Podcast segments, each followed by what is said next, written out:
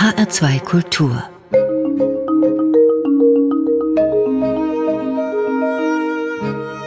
Doppelkopf Heute am Tisch mit Barbara Heller und Gastgeberin ist Christiane Hillebrand. Herzlich willkommen, Frau Heller.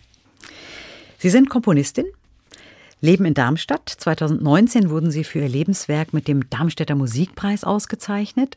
Sie haben den Internationalen Arbeitskreis Frau und Musik in Köln mitgegründet. Das ist mehr als 40 Jahre her. Und Sie waren freischaffende Pianistin bis 1989, sehr aktiv als Pianistin. Und da steigen wir gleich mal ein mit einer ersten Aufnahme auch. Da spielen Sie Musik der Komponistin Fanny Hensel. Das war 1982 und das waren Ersteinspielungen Ihrer Musik. Sie haben sich gewünscht, eines der Stücke von Ihnen gespielt, hier auch im Doppelkopf zu hören. Welche Erinnerungen haben Sie daran?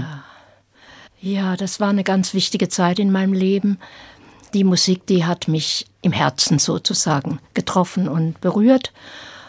Und das hat äh, ausgelöst, dass ich zehn Jahre lang mich mit Fanny Mendelssohn, also Fanny Hensel Mendelssohn, die Schwester von Felix, äh, beschäftigt habe. Aber bei diesem ersten Stück wussten wir alle überhaupt nicht, wer das war. Es stand dann nur Fanny Hensel. Unsere Gruppe im Arbeitskreis hat diese Noten mitgebracht und ich habe das immer dann am Klavier äh, ausprobiert, wenn es Klaviermusik war und habe gesagt, so, die Musik ist hervorragend und wir suchen jetzt alles von Fanny Hensel. Und äh, die Erinnerungen sind einfach jetzt so, dass ja, da war ich noch jung, da war ich begeistert, da habe ich ja auch selbst als Komponistin einen besonderen Zugang gehabt äh, zu der Musik einer anderen Komponistin, die ich dann abschreiben und auch verlegen durfte später im Furore Verlag und das war ein ganz großes Glück für mich. Das war in den 1980er Jahren. Ja. Aber mir war gar nicht bewusst, dass Fanny Hensel damals eigentlich noch relativ unbekannt war. Total ja. unbekannt. Und das lag daran, dass die Verwandten, es gab ja sogar noch eine Urenkelin, die wir dann kennengelernt haben, und auch eine direkte Enkelin, die Frau Bergengrün, die habe ich auch selbst noch mit 90 Jahren erlebt, habe ihr die Musik vorgespielt in einem Konzert in Heidelberg damals. Die haben das alles nach Berlin eingeschlossen in ein Safe. Und zwar hat die Bibliothek preußischer Kulturbesitz hinter Schloss und Riegel. Und sollte niemand wissen, weil das war ja Musik von einer Frau, das war nichts wert. Die Familie hat da die Hand drauf gehabt. Und der damalige Direktor hat es getan, was die Familie wollte. Die Fanny Mendelssohn zu ihrer Lebzeit tatsächlich noch einen Verlag gefunden in Berlin. Und diese Noten haben wir in Büchereien gefunden.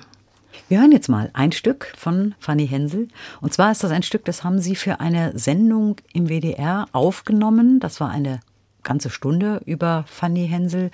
Und ähm, das Stück, was wir jetzt hören werden, ist Il Saltorello Romano.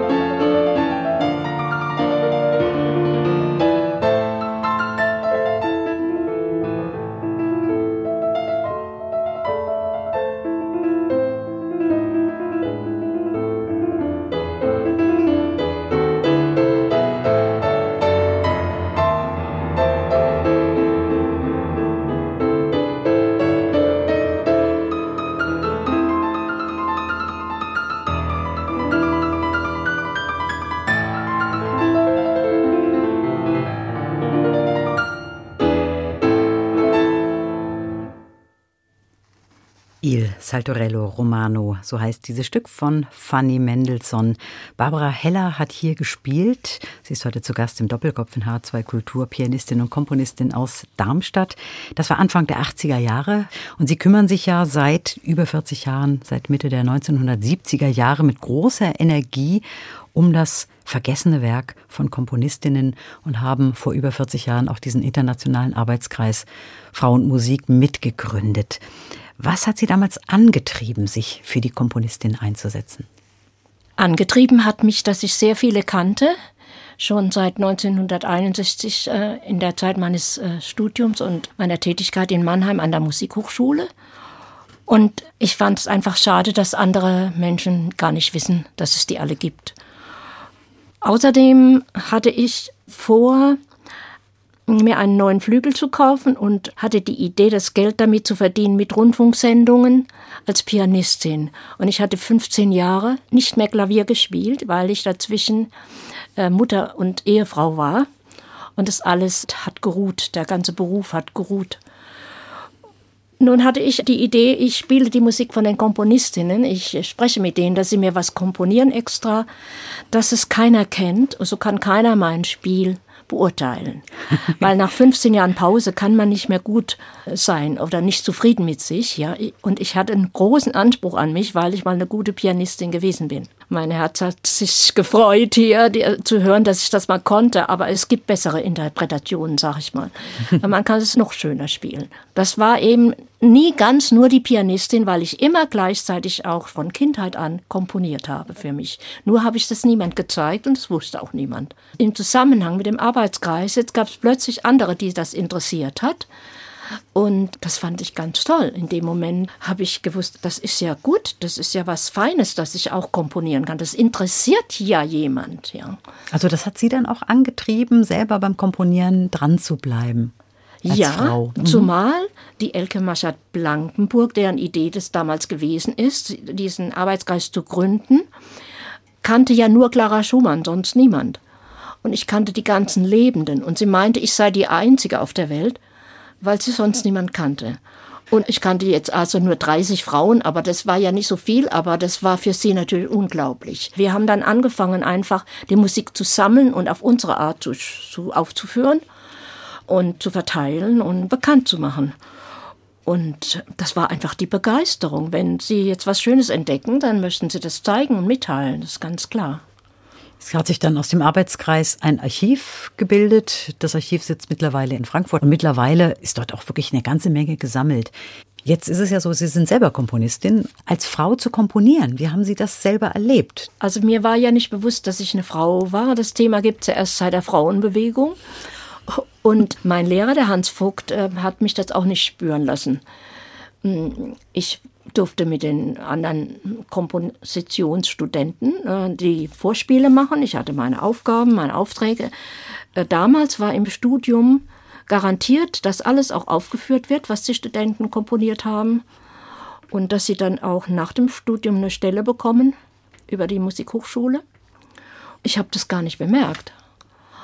Und äh, das ist das Verrückte dran. Später kamen viele Frauen zu uns und die haben gesagt, wieso, das braucht man doch nicht machen. Ich hatte keine Schwierigkeiten als Frau. Ja, wieso äh, macht ihr da so einen Aufwand?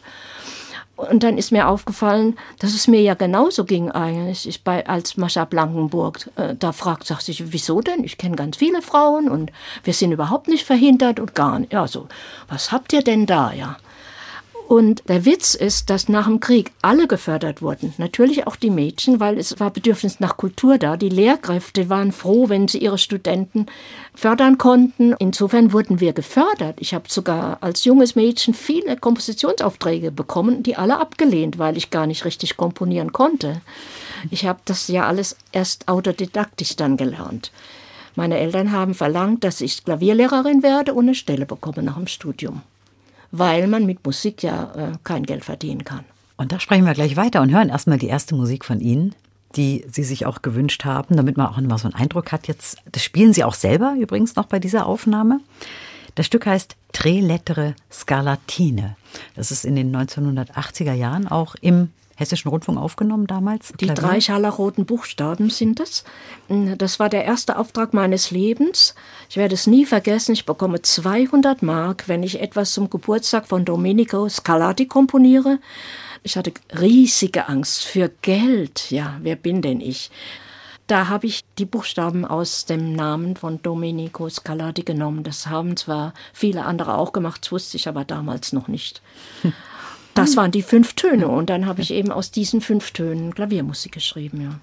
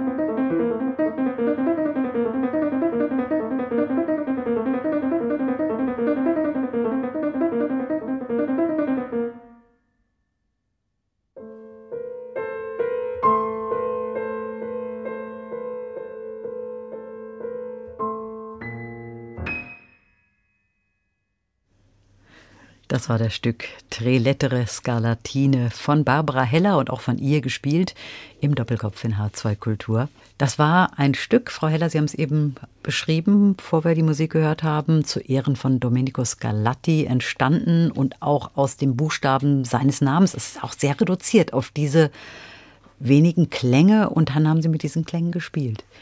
Das hat was Minimalistisches. Das hat sehr viel Minimalistisches. Ich habe jetzt gerade das zum ersten Mal wieder gehört, nach langer, langer Zeit.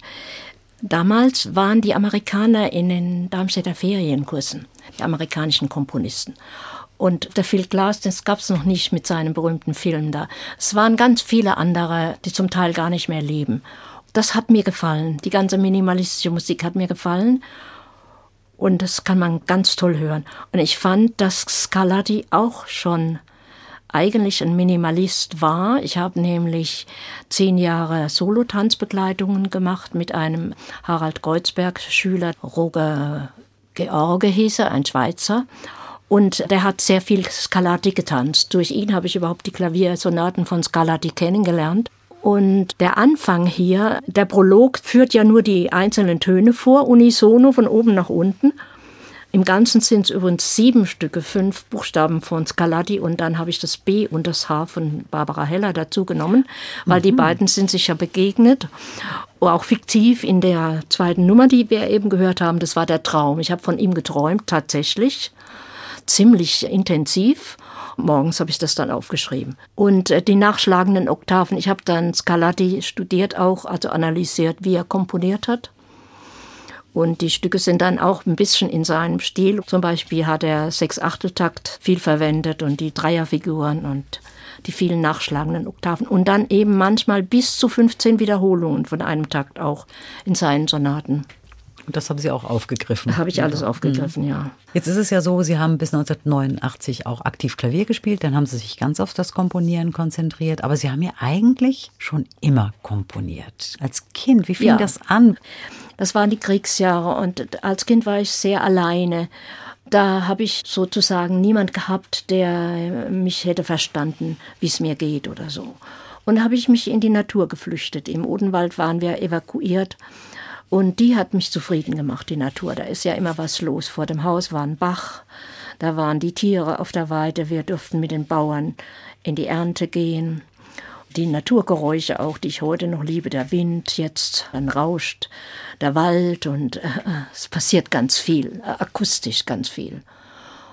Dieses Hören, das hat mich zufrieden gemacht. Es hat mich wie eingelullt in eine Art Geborgenheit. Das war meine Geborgenheit. Ich habe mich irgendwo hingesetzt geschaut, natürlich auch, wie die Biene fliegt, aber auch zugehört, wie das boomt. Das heißt, erstmal ist es das Genießen des Klanges gewesen. Das, das Hingeben und mhm. auf einmal brauche ich nicht mehr denken, wie es mir geht oder ob ich Hunger habe oder ob ich heim will oder ob mir ein Mensch fehlt oder gar nicht. Es ist einfach eine totale Erfüllung, die mich aber jetzt nicht ablenkt von mir selbst, sondern die mir was schenkt, indem ich sie betrachte und äh, erlebe. Und ich glaube heute, dass das eine Art äh, Schutz war für mich als Kind auch eine Art Flucht, weil das habe ich ja eigentlich bis heute aufrechterhalten. Jetzt haben Sie gerade beschrieben, wie Sie die Klänge erstmal gehört haben. Ja. Wie sind Sie dann vorgegangen? Können Sie sich daran erinnern, dass Sie dann solche Klänge aus der Natur zum ersten Mal in ein Musikstück gebracht haben? Ja, ich weiß, ich habe meine ersten Noten gibt von 1948, da heißt es das Bächlein auf der Wiese für meine Mama. Und meine Mama natürlich, die war die Einzige, die sich dafür interessiert hat. Und ähm, da habe ich sogar ein Gedicht dazu gemacht und das ihr vorgesungen und gespielt. Es waren natürlich nur drei Klänge und zwar die einfachen, die ich damals schon kannte, vielleicht Tonika Dominante und Subdominante. So hat das Bächlein geklungen, habe hab ich der Mutter gesagt. Ne? Das heißt, ich wollte ganz gerne meine Erlebnisse jemand mitteilen. Die konnte ich nämlich gar nicht ertragen so lange, weil die so stark waren. Die musste ich wieder loswerden, ja, sonst wäre ich dran erstickt. Also die Intensität war sehr groß. Und bei mir ist das Komponieren immer das. Also ich kann das kaum dann aushalten, das große, intensive Erlebnis, und dann muss ich das weitergeben. Und das fließt dann da in die Musik rein. Und äh, da ich nicht wusste, wie man komponiert, ich habe also das Handwerkliche nie richtig gelernt, habe ich mir das immer so selbst zurechtgelegt. Mit jeder Komposition eine andere Methode, je nachdem, was es war. Später meine eigenen Klavierstücke dann die Wanderung im Gebirge mit meiner Mutter. Äh, die, meine Mutter hat viel gesungen zum Glück. Sie war ja alleine in der Kriegszeit und äh, es war sicher ein schweres Leben für alle Mütter. Und äh, wir waren den ganzen Tag, meine Schwester, ich hatte noch eine Schwester, wir waren immer draußen, bis es dunkel war. Ich kann mir vorstellen, dass das Singen meiner Mutter auch ein bisschen was gemacht hat für mein Gemüt. Das war eigentlich schön und ich wusste ja nicht, dass Krieg ist. Ich hatte auch keinen Kummer. Ich war einfach sehr, sehr glücklich in der Kindheit. Sie sind ja 1936 geboren, im November 1936, vor 85 Jahren dann genau, ja. in Ludwigshafen am Rhein, die Tochter einer Restauratorenfamilie. Und dann ist die Familie irgendwann in den Odenwald, Anfang der 40er Jahre in den Odenwald umgezogen. Eine Restauratorenfamilie hat ja dann irgendwie auch was mit Kunst zu tun, mit Kunsthandwerk. Hat das auch vielleicht ein bisschen Ausschlag gegeben? Ja, und wie? Mein Vater hat ja die ganzen äh, Kirchen nach dem Krieg restauriert, im Odenwald, überall in der Pfalz, im Saarland. Und er hat mich immer mitgenommen. Ich sollte mal in die Firma dann einsteigen später. Er, er wollte sie mir vererben. Und weil ich eine Frau war, sollte ich dann jemand heiraten aus der Firma. Und dann habe ich die ganze Ausbildung aufgezwungen bekommen, sozusagen. Ich musste dann vergolden lernen und wie man Figuren wieder ergänzt, wenn da ein Arm fehlt und Kirchenräume ausmessen äh, für die Rechnungen, die der Vater dann gestellt hat. Und ich durfte zum Beispiel auch einmal mit beim Glockengießen. Das war ein besonderes Erlebnis zu sehen, wie eine Glocke gegossen wurde und dann geprüft wurde, immer wieder mit dem Hämmerchen, bis die Stimmung gut war. Und ich durfte auch mit auf den Turm, als er eingeweiht war. Und das hat mir alles große Freude gemacht. Aber Musik gab es bei uns nie zu Hause. Und meine Eltern hatten drei Schallplatten. Eine war von Karl Valentin, die andere war von Schubert, die Wandererfantasie. Das dritte war von Robert Schumann, die Träumerei. Ja. Sonntags dann nach dem Museum durfte ich die dann hören und aber ansonsten hat mein Vater immer gesagt, wann ist denn endlich Ruhe, weil ich dann ja in, nach dem Krieg in Mannheim an der Musikhochschule Unterricht hatte. Und zwar hat mein Klavierlehrer gesagt, das Kind soll aus der Schule raus. Ich habe ja äh, nur mittlere Reife abgeschlossen, habe kein Abitur gemacht. Wir brauchen die Begabten und die muss studieren. Und ich war so naiv als Kind, weil mein Glück war ja in der Natur sein und mich ausdrücken am Klavier und singen und für die Mutter das alles machen, so ungefähr. Das hat mir genügt.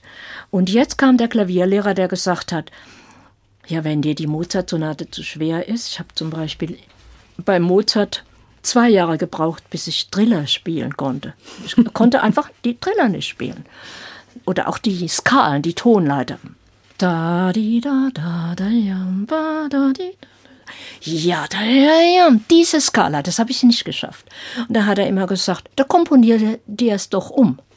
Mein Klavierlehrer war Komponist, das wusste ich damals nicht, war mir sowieso alles nicht bewusst. Ich habe einfach gemacht, was die anderen gesagt haben. Das heißt, sie hat ja vorhin schon mal angedeutet, dass ihr Vater gesagt hat, nein, Musikerin, das ist nichts für dich, das ist auch kein Beruf. Da kann man ja kein Geld mit verdienen. Ja, auch die unmoralisch. Musik war unmoralisch mhm. damals, ja. Und Sie haben es aber trotzdem dann gemacht. Verdirbt.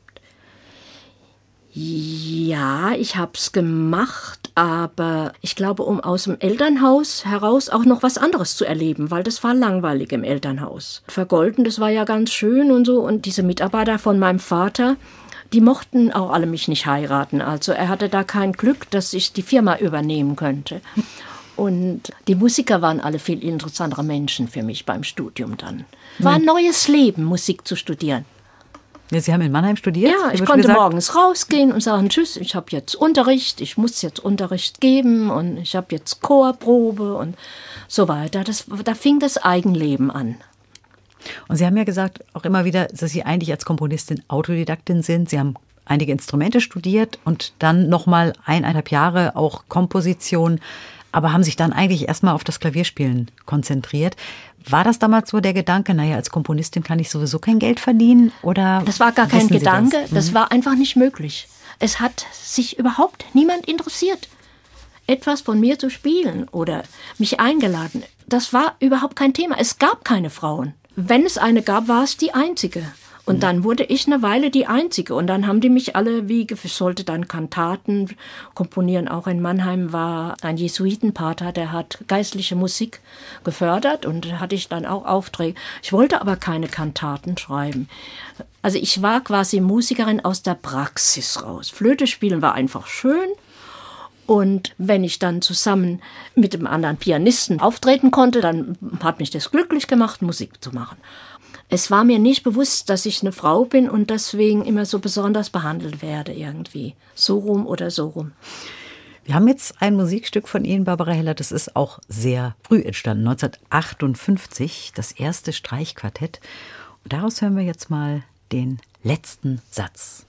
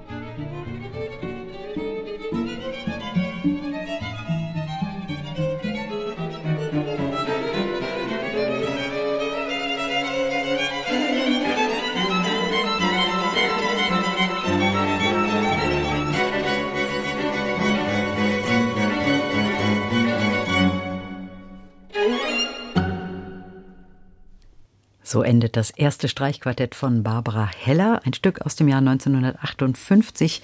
Das Verdi-Quartett hat hier gespielt. Das war noch eine recht junge Aufnahme, 2016 entstanden. Und äh, Frau Heller, wenn Sie jetzt diese Aufnahme hören, da waren Sie 22, als Sie das komponiert haben. Ja. Ähm, was empfinden Sie da? Können Sie dazu stehen? Das habe ich damals komponiert. Wie, wie es Ihnen damit?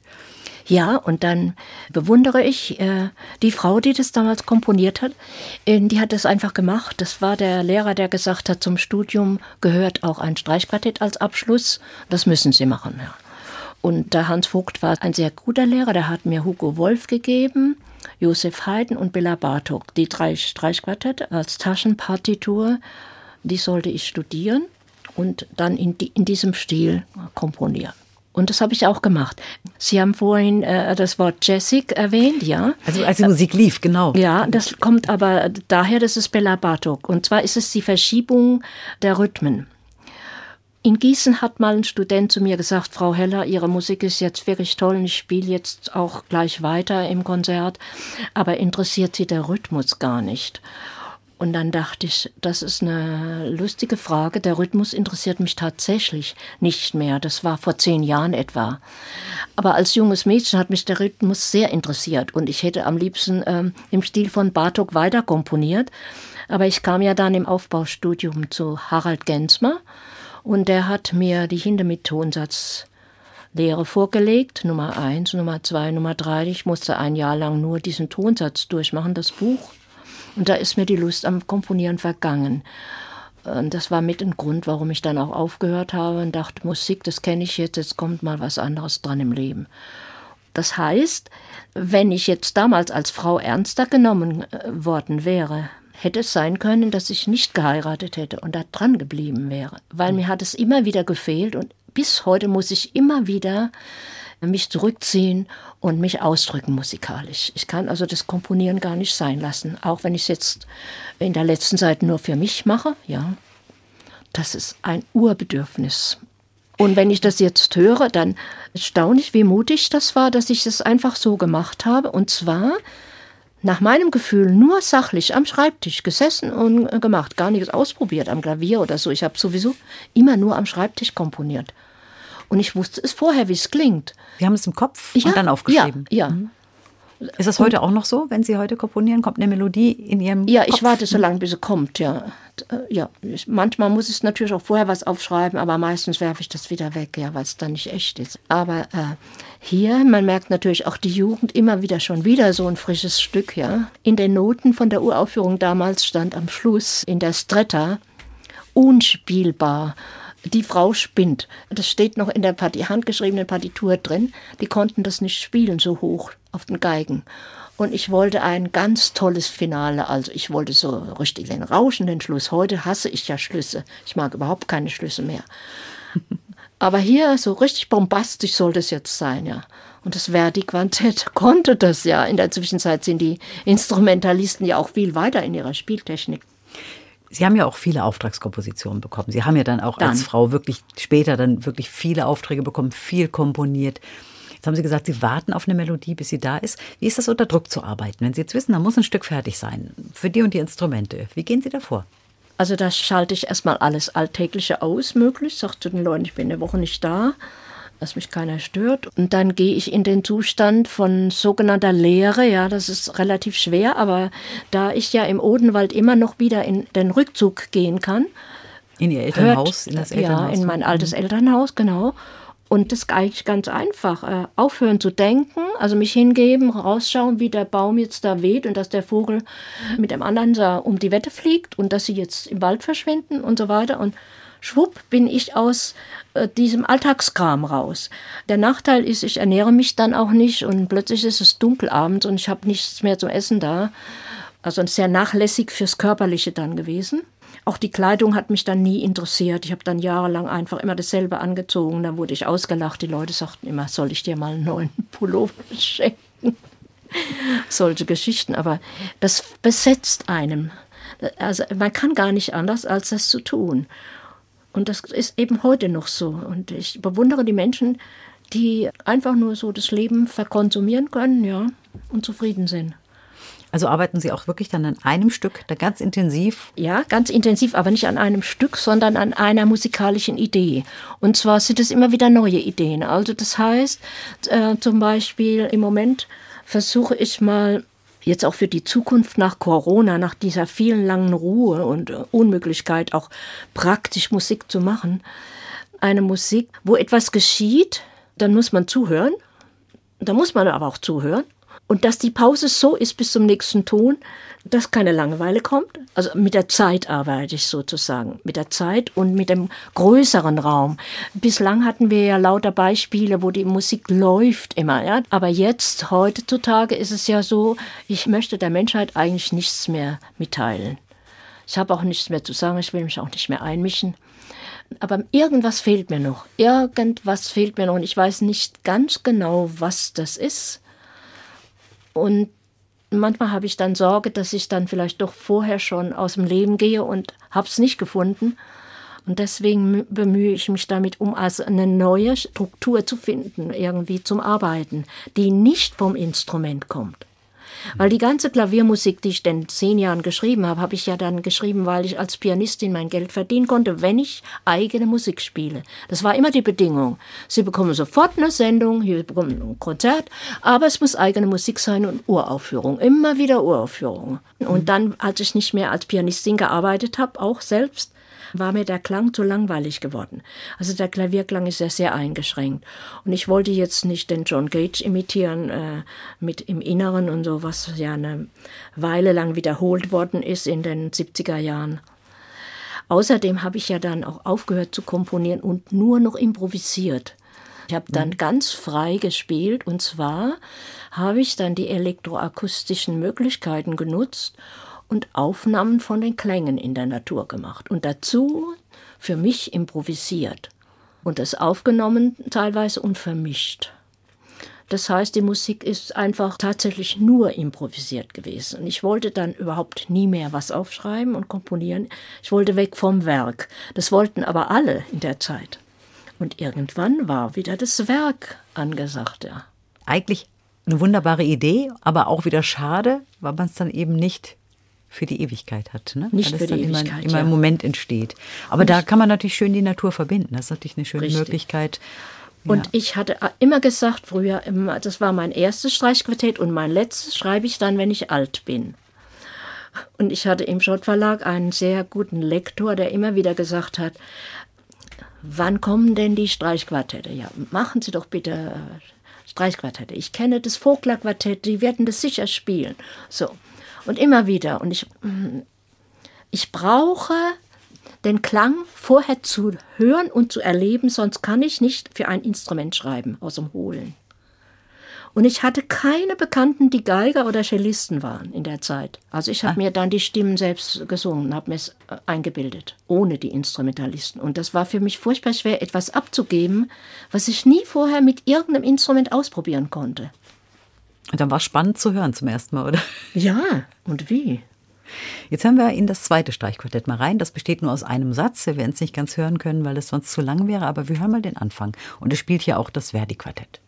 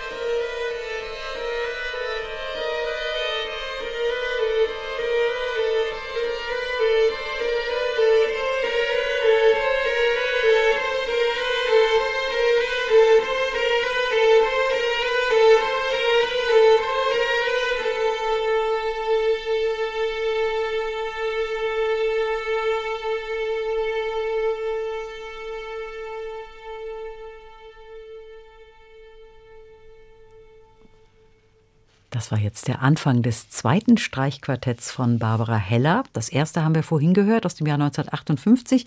Das ist jetzt ein Streichquartett aus dem Jahr 2008. Sie haben uns ja auch erzählt, warum Sie so lange gebraucht haben, bis Sie das zweite geschrieben haben. Eben als die Musik lief, sagten Sie, das habe ich ja so noch nie gehört. Es ist auch interessant, auch wenn das Stück jetzt noch gar nicht so alt ist, ne, dass Sie auch immer auch selber noch was entdecken in Ihren Stücken. Ja, das hat mich an die Sirenen erinnert. Die Sirenen im Krieg haben mich sehr fasziniert. Ich hatte ja nicht die Angst, ich wusste ja nicht, was dann da passiert. Ich habe einfach zugehört. Und ich habe sehr, sehr viel versucht, bei Liedern auch diese Glissandi von oben bis unten äh, einzubringen für die Sängerinnen, weil mir das gefallen hat. Oder Flugzeugstarten, hinreißend, also da flippe ich aus, ja. Die Geräusche. Im Moment ist es sehr still am Himmel.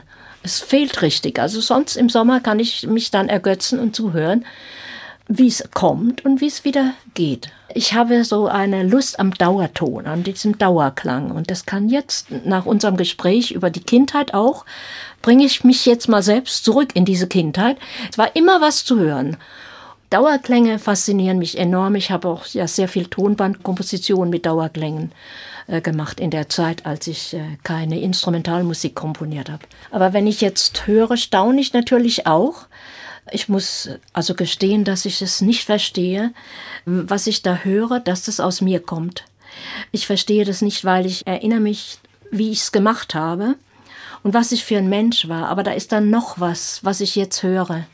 Und das habe ich weder beim Machen gedacht, noch gewollt, noch gewusst das, was Sie jetzt heute machen? Was entstehen da für Werke?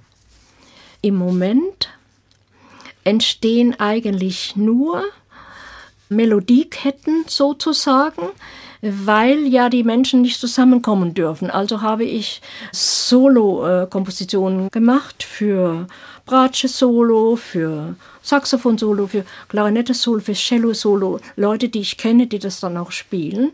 Und es muss immer Solo sein.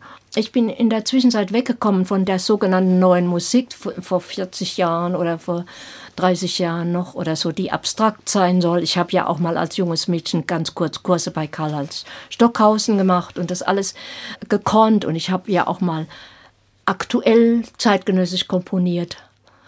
Dann habe ich wieder konventionell komponiert, da waren die Leute wieder enttäuscht. Und das lag dann daran, dass ich die Instrumente nicht so gut kannte und nicht selbst spielen konnte. Also ich kann eigentlich nur echt und für mich befriedigend komponieren, wenn ich die Instrumente kenne. Deswegen haben Sie auch nicht so viel für Orchester geschrieben? Habe ich nicht, weil das würde ziemlich langweilig aussehen, weil ich mich nicht auskenne. Und ja, ich wollte ja dirigieren studieren, auch als Mädchen. Das durften wir halt nicht. Also da kommen wir wieder in die Frauenbewegung. Ich habe ja nicht gewusst, wie viel ich nicht gedurft habe und deshalb nicht gemacht habe. Das war mir ja nicht bewusst damals. Wenn Sie so erzählen, als Frau damals Dirigentin werden konnte ich nicht, das hätte ich vielleicht gerne gemacht oder auch ganz früh schon Komposition studieren war eigentlich auch nicht möglich. Macht Sie das manchmal so im Nachhinein, im Rückblick auch ein bisschen traurig, wehmütig oder sogar wütend? Manchmal sehr, ja, sehr. Ich sage jetzt dann immer, im nächsten Leben werde ich gleich Komponistin. Das ist doch ein schöner Vorsatz. Gell? Und dann hören wir jetzt zum Abschluss noch eine Musik von Ihnen. Und das ist auch eine ganz spannende Musik, zu der Sie unbedingt noch was sagen müssen. Das Quintenbuch. Was mhm. sind das für Quinten? Sie haben ja rote, gelbe, ja, blaue ja. Quinten komponiert. Meine Mutter ist 1989 gestorben. Ich war traurig ein ganzes Jahr lang und ging mal am Flügel so vorbei, ähm, weil ich ja nicht mehr gespielt habe. Und die, aber der Deckel war offen und ich greife so drauf und höre die Quinte. Und dann wiederhole ich die so, ohne jetzt an Stockhausens Komposition zu denken, spiele einen Ton und spiele ihn so oft, wie du willst, ja, äh, bis, bis der nächste Ton kommt. Nein, ich, ich war fasziniert von dem Klang, von der Quinte und dachte, das ist genau, was ich fühle. Und dann habe ich jeden Tag, wenn zu Besuch kam, und ich hatte damals noch Schüler und Freunde und bewegtes Leben, habe ich gesagt, geh ans Klavier und spiel mir eine Quinte irgendwo. Und dann habe ich diese Quinten genossen, die mir die anderen gespielt haben und selbst auch immer nur diese Quinten angeschlagen und dann wieder Deckel so.